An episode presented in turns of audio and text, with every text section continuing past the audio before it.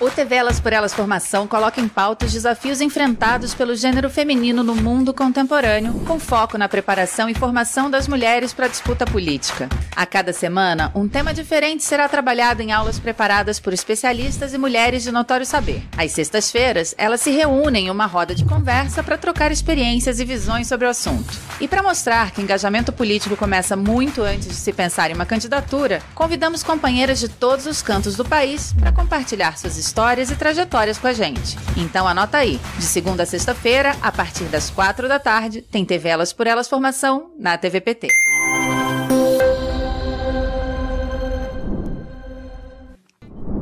Nesta semana, a Melinha Teles, educadora popular, feminista e fundadora da União de Mulheres de São Paulo, está ministrando as aulas do programa Elas por Elas Formação e o tema desta terça-feira é Feminismo Emergente dos anos 70. Então, vamos para a segunda aula. A segunda aula é o feminismo emergente ou os feminismos emergentes né, dos anos de 1970 nós vamos retomar o feminismo aqui no Brasil. Né? Tem até uma data, 1975 foi o ano internacional declarar, da mulher declarado pelas Nações Unidas. Nós aproveitamos essa oportunidade para a gente se é, manifestar publicamente como feministas. As mulheres aproveitam essa oportunidade para irem às ruas defenderem os direitos, então nós vamos ver as mulheres da periferia defendendo o movimento do custo de vida, vão colher assinaturas para entregar para os generais, dizendo que o custo de vida está insuportável. As, uh, e vão defender as creches, porque as mulheres não podem, as creches eram necessárias, demais são necessárias, né, para que as mulheres possam sair de casa, né, sem ter, é, é, sem, sem ter essa preocupação de com quem vão ficar as crianças.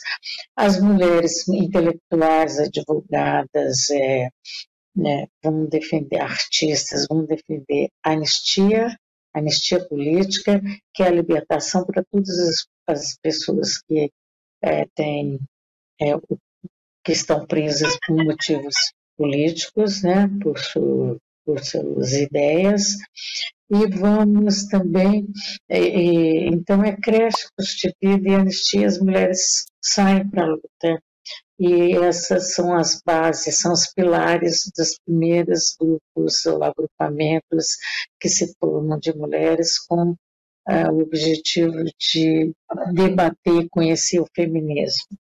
É, também tem né, nessa época, o Brasil Mulher, jornal, foi o primeiro jornal feminista dessa, dessa época, né, logo em seguida foi, é, o Brasil Mulher é interessante, porque ele vai ser lançado em outubro de 1975, que é justamente um ano internacional, o ano é, em que o Vladimir Azov, jornalista da TV Cultura, é levado a o doicórdio e é morto sob torturas, é assassinado, é um choque, quer dizer, a ditadura acontecendo a plenos pulmões, né, ali com toda a repressão, com violência, com perseguição e assassinatos, ocultamento de cadáveres, e, no entanto, a, sai o jornal, a imprensa feminista, pedindo anistia, pedindo democracia,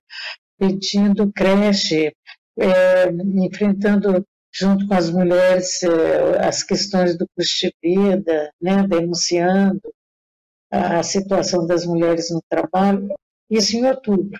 E logo em seguida, em 1976, sai o segundo jornal, que é o Nós Mulheres, também um jornal feminista.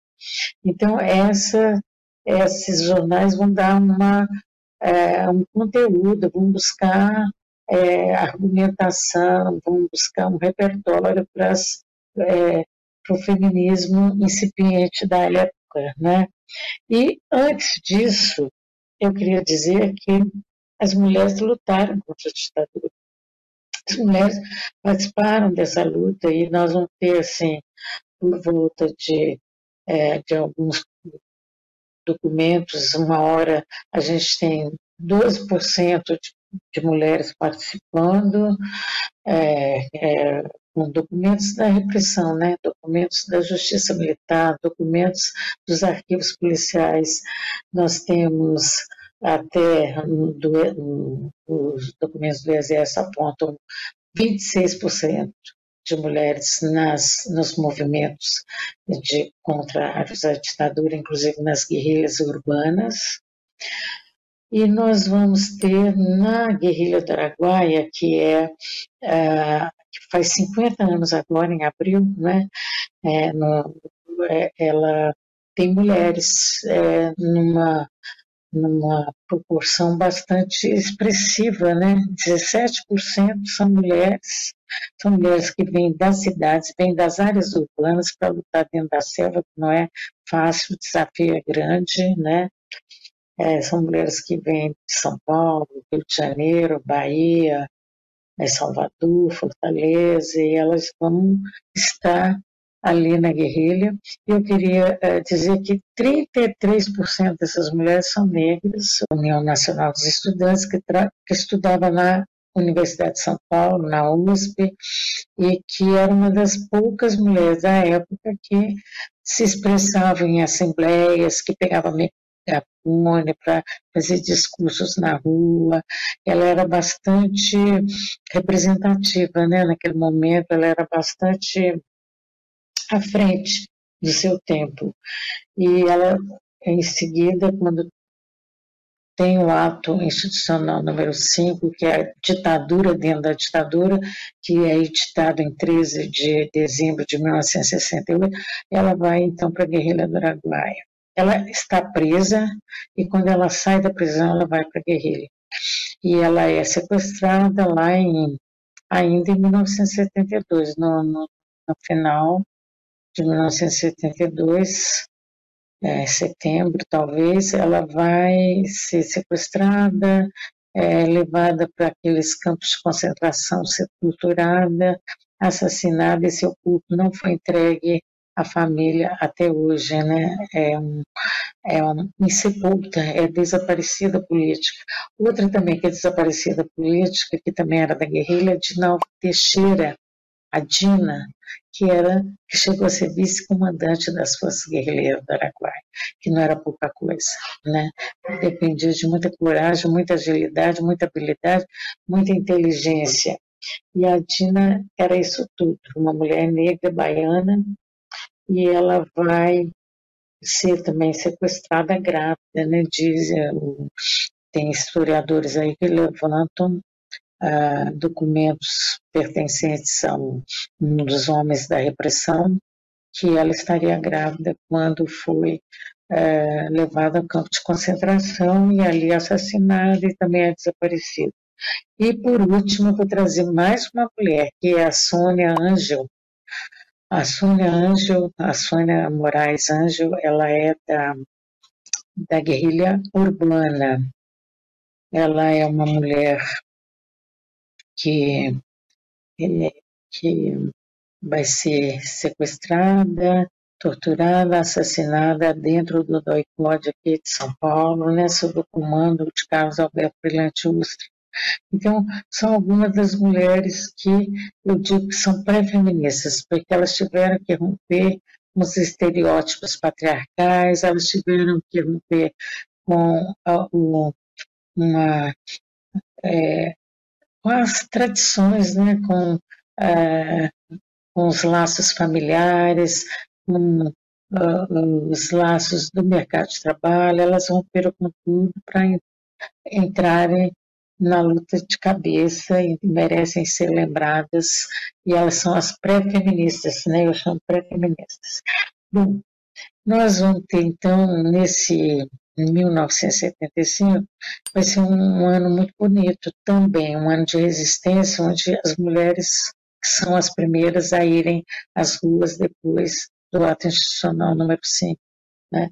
E vão trazer suas reivindicações, vão trazer é, seus, ah, seus protestos e o, feminismo nasce, é o feminismo brasileiro, que nasce aqui junto com as, as premissas né, do feminismo, que é este corpo me pertence e o corpo é meu, eu que decido sobre ele, a sexualidade, eu tenho o direito a ter uma livre sexualidade, né? Isso tudo são é, é, reivindicações feministas do mundo inteiro que chegam aqui no Brasil e que as mulheres assumem essas lutas dentro de outras lutas, né, como custo de vida, é, anistia, é, enfim, lutas por liberdades políticas e democráticas, quer dizer, aquela consigna que é, as chilenas traduziram também, né, democracia em casa e democracia nas ruas, é o que queremos, aqui também, aqui bate o mesmo espírito. O feminismo brasileiro nasceu popular, nasceu periférico, nasceu, tinha mulheres negras, mulheres é, sindicalistas, mulheres é, donas de casa, eram chamadas donas de casa, mulheres mães, eram, enfim, mulheres diversas, né, mulheres intelectuais, mulheres artistas, mulheres estudantes. Então, essas mulheres é que vão compor o feminismo e acho que nós vamos entrar numa discussão. Eu queria ver se eu colocaria, colocar duas questões. A primeira que eu acho muito interessante, porque ninguém fala dela, que é o 8 de março de 1976, que nós fizemos no MASP, no auditório do MASP, aqui na Paulista. Nós fizemos essa, esse, esse ato e a gente mal conhecia ou não conhecia realmente a origem do 8 de março. Quer dizer, alguém tinha falado que a Clara Zética, uma mulher comunista, é que tinha proposto esse 8 de março e Dia Internacional da Mulher, mas a gente não conhecia a história. Só muito tempo depois veja como a nossa história é desconhecida, é silenciada, é invisibilizada, que nós mesmas feministas custamos a ter informações, a ter material que nos desse subsídio para conhecer a nossa própria história, a história do 8 de março, que nós vamos conhecer no século XXI, né, com pesquisadoras que vão trazer a história, a origem do 8 de março, que vai ser realmente é, iniciada pelas trabalhadoras e mulheres da Rússia, né, que vão vão sair em passeata no 8 de março, reivindicando pão, é, enfim, emprego e contra a fome. Né? É, Essas é, são as bandeiras primeiras do 8 de março ali acontecendo. Né? Bom, mas nós fizemos no MASP, nós convocamos muita gente, foram, apareceram por lá 300 pessoas, sendo que eu acho que um terço ou mais eram policiais que foram lá para nos controlar. É, e a coordenação ficou sentada na primeira mesa, o MASP ofereceu mesa, é, aparelho de som, microfone, as mulheres falavam muito timidamente o que, que elas queriam ali, né, lembrar o 8 de março, mas a conversa estava muito fraca, muito inexpressiva, as mulheres tinham muita vergonha, nós tínhamos muita vergonha, muita uh, falta de conhecimento né, a respeito da importância da data e da própria situação das mulheres como nós. A gente falava muito pouco de nós mesmas, né? E aí, então, apareceu uma mulher negra de trancinha, apareceu lá do fundo, ela veio decidida a ir lá na frente, pegou o microfone e falou assim, eu sou homossexual e eu sou negra. Aquilo foi um choque, foi uma comoção muito grande, porque primeiro que a, a, a, não se falava lésbica, né, naquela, naquele tempo, falava homossexual feminino ou homossexual masculino. E isto é, era visto com muito, com muito preconceito, né, com muita discriminação, inclusive dentro do movimento feminista. Né. E mulher negra causou espanto também, porque tinha mulheres negras dentro do movimento. Eram mulheres brancas, mulheres negras, mas uma mulher se autodeclarar, eu sou uma mulher negra, né? na verdade é uma postura política muito combativa, eu sou negra, eu tenho direitos e sou contra, e temos, né? e ali ela conclamava todas nós a lutarem contra o racismo. Uma, veio com o feminismo negro muito tempo depois, mas ah, essa mulher foi precursora. Pena que eu não me lembro o nome dela, eu gostaria muito de lembrar. Eu só sei que ela era dos Estados Unidos, ela era uma brasileira que morava nos Estados Unidos, que estava de passagem aqui em São Paulo naquele dia e aproveitou para falar isso, mas ela mexeu com todo mundo. E muita mulher ali teve medo, mais medo dela do que da polícia, talvez, entendeu? E eu quero trazer essa experiência porque eu mostro assim que como que as mulheres negras tiveram que é, lutar muito dentro do próprio feminismo para se apresentarem enquanto mulheres negras e que são desiguais às mulheres brancas, ou muitas das mulheres brancas que estavam ali na, é, no movimento. Né? Elas queriam trazer a questão do racismo, né? e elas que trouxeram com muita luta, não foi fácil, não, não foi fácil. Né? Muito, e, e aí eu vou lembrar de uma mulher que nos trouxe muitos argumentos, muitas questões teóricas, inclusive, que foi a feminista Eliette Safiotti, professora da Unesp de Araraquara. Ela fez o primeiro livro e que foi sua tese de doutorado, que já foi, já foi é, há mais de 50 anos, né, que é A Mulher na Sociedade de Classe, Mito e Realidade. E ela traz já nesse, ela escreve esse livro em 63, 64, a primeira publicação em 1969, em plena ditadura. Ela foi uma mulher muito é, perseguida também pelas suas ideias é, de esquerda, né? E ela vai trazer essa que nós temos que enfrentar as três contradições, a contradição de classe, de raça, etnia e de sexo. Ela nem usava ainda a palavra gênero. Gênero vai ser usada mais tarde, né, nos anos de 1990. Eu estou falando ainda dos anos de 1970. Mas ela trazendo essas três contradições e colocando que essas contradições não podem ser hierarquizadas, porque elas trazem opressões, né? E elas, é, ao mesmo tempo que também é, trazem as desigualdades entre as mulheres. Se somos diferentes, somos. Todos, todos seres humanos, todas as pessoas humanas são diferentes entre si.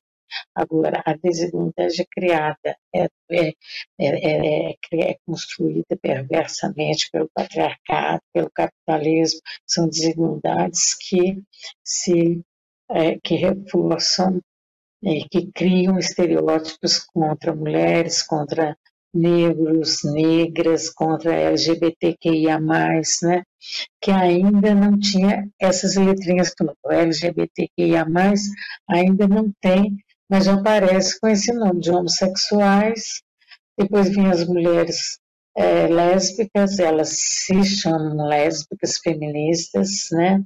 Depois tem as que vão é, vão ironizar todo esse, esses preconceitos, essa discriminação e vão se chamar de sapatão, né? São as sapatonas, são sapatões que eram, chama, eram chamadas assim as mulheres como uma forma de discriminar, de, de estigmatizar, de oprimir, de humilhar.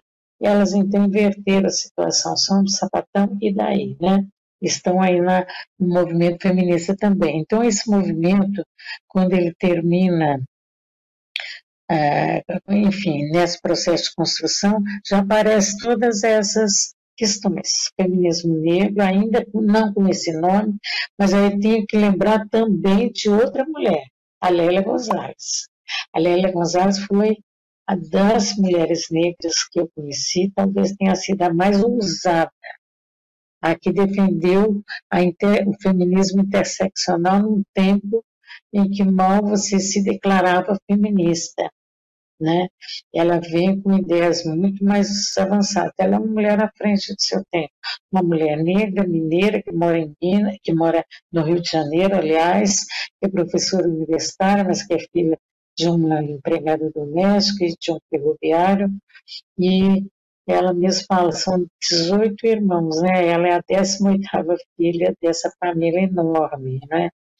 E ela vai defender de forma muito interessante por que, que as mulheres negras têm que se organizar, porque a, o feminismo uh, já foi, era e ainda pode ser por muitos grupos, considerado um movimento separatista, por que as mulheres têm que fazer uma luta separada dos homens, né? Quer dizer, a falta de compreensão de que não era separatista, o que nós queremos é ser reconhecidas enquanto mulheres, identificadas enquanto mulheres com as nossas necessidades específicas.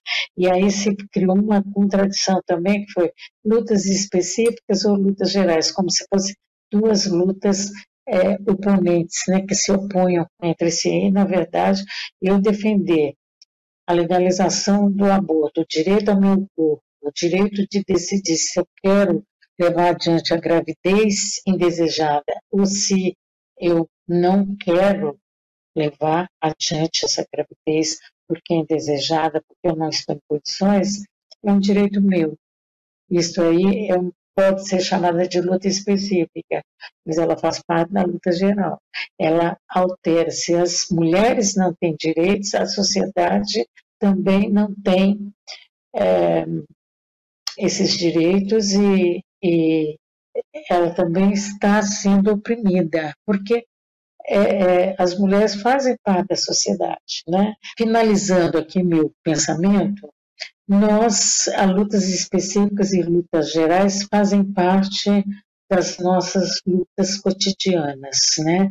Nós somos mulheres, o trabalho das mulheres representa no mundo inteiro, segundo a OIT, a Organização Internacional do Trabalho, representa dois terços são, do trabalho são realizados pelas mulheres. Portanto, nós somos a classe trabalhadora. Então, a classe trabalhadora tem sexo, né? A classe trabalhadora tem gênero, tem cor, tem raça, tem etnia.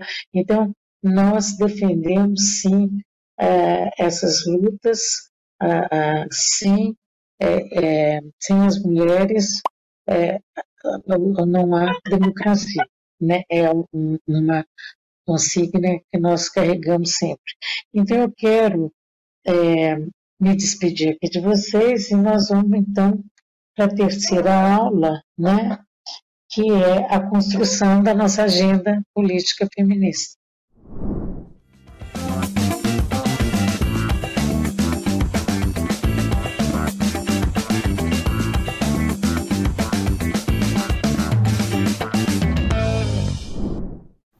Oi, eu sou Liana e sou vereadora do Recife eu entrei para a política de uma forma bastante inesperada.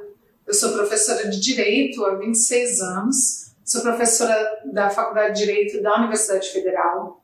A, Universidade, a Faculdade de Direito fica em frente à Câmara Municipal do Recife e um dia eu atravessei a rua para participar de uma audiência pública sobre um projeto horroroso chamado Novo Recife.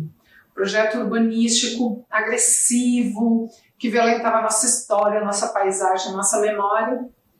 E depois que eu atravessei a rua, realmente assim a minha vida deu uma reviravolta. Eu comecei a prestar assessoria jurídica para o movimento Ocupistelita, conseguimos uma liminar impedindo a autorização da construção das torres, isso em 2012. Depois houve a ocupação do Cajazá Estelita, eu também fui advogada é, dos ativistas na época, é, no momento da reintegração de posse, eu sofri uma agressão policial, levei um golpe, um golpe de cacetete. É, e depois disso, a participação na política foi crescendo, eu comecei a gravar videoaulas explicando as ilegalidades do golpe contra a presidente Dilma. Eu também gravei vídeos para a mídia ninja sobre é, as ilegalidades da prisão política do presidente Lula, especialmente no caso do triplex, e sempre fui traduzindo o juridiquês para leigos. Depois me tornei também colunista do Brasil 247 e me filiei ao PT em 2017, disputei pela primeira vez em 2018 com é, 25 mil reais, que foi o valor total que a gente conseguiu arrecadar, e fizemos 11.200 votos. Em 2020, disputei novamente como vereadora, de novo com muito pouco dinheiro, consegui arrecadar nas redes sociais 50 mil reais e ao todo com 77 mil reais fizemos a campanha e conseguimos nos eleger. Eu fui a vereadora mais votada do Recife sempre trabalhando muito nas redes sociais, sempre trabalhando muito com a proposta de traduzir o juridiquês para leigos e fazer com que as pessoas entendam melhor e participem melhor do direito e da política. É, eu estou adorando ser vereadora, eu estou vereadora há um ano e quatro meses e tem sido uma experiência muito, muito revolucionária. Tem outras duas vereadoras feministas na mesma Câmara do Recife, isso ajuda bastante para a gente não se sentir isolada. É, tem sido é, um momento muito rico de construção com a sociedade, de construção coletiva. Eu tenho uma equipe muito bacana, inclusive muitos ex-alunos meus trabalham comigo. Isso é muito bonito. A gente tem é, conseguido transformar em leis uma série de ideias que a gente já tinha sobre uma sociedade mais justa e mais inclusiva. E isso realmente é um estímulo espetacular. A política precisa de mais mulheres. Para nós é tudo muito mais difícil. Eu sou mãe, sou mãe de um adolescente autista, eu também sou neurodivergente, eu sou TDAH e dessa experiência, inclusive, nós estamos escrevendo o Estatuto Municipal da Neurodiversidade, que é inédito no Brasil. Muita coisa bacana a gente tem feito e eu acredito que o fato de sermos mulheres e termos histórias de muita violência de gênero, moral, sexual e um desejo enorme de transformar a sociedade faz com que a nossa presença nesse espaço seja muito necessária. Se você é mulher gosta de política, o meu convite é: venha, a gente precisa de mais de nós. Cada uma que entra tem que deixar as portas abertas para outras. A aula de hoje chegou ao fim, mas amanhã continuaremos com a Melinha Teles falando sobre a construção de uma agenda político feminista. Você acessa todas as nossas aulas na playlist TV Elas por Elas Formação no canal da TV PT no YouTube e em formato de podcast no Spotify.